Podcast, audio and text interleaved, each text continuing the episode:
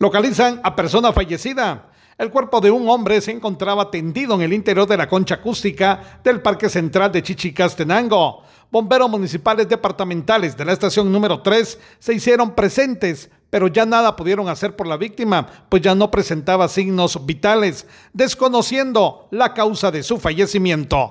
Desde Emisoras Unidas Quichén, el 90.3 reportó Carlos Recinos, Primera en Noticias, Primera en Deportes.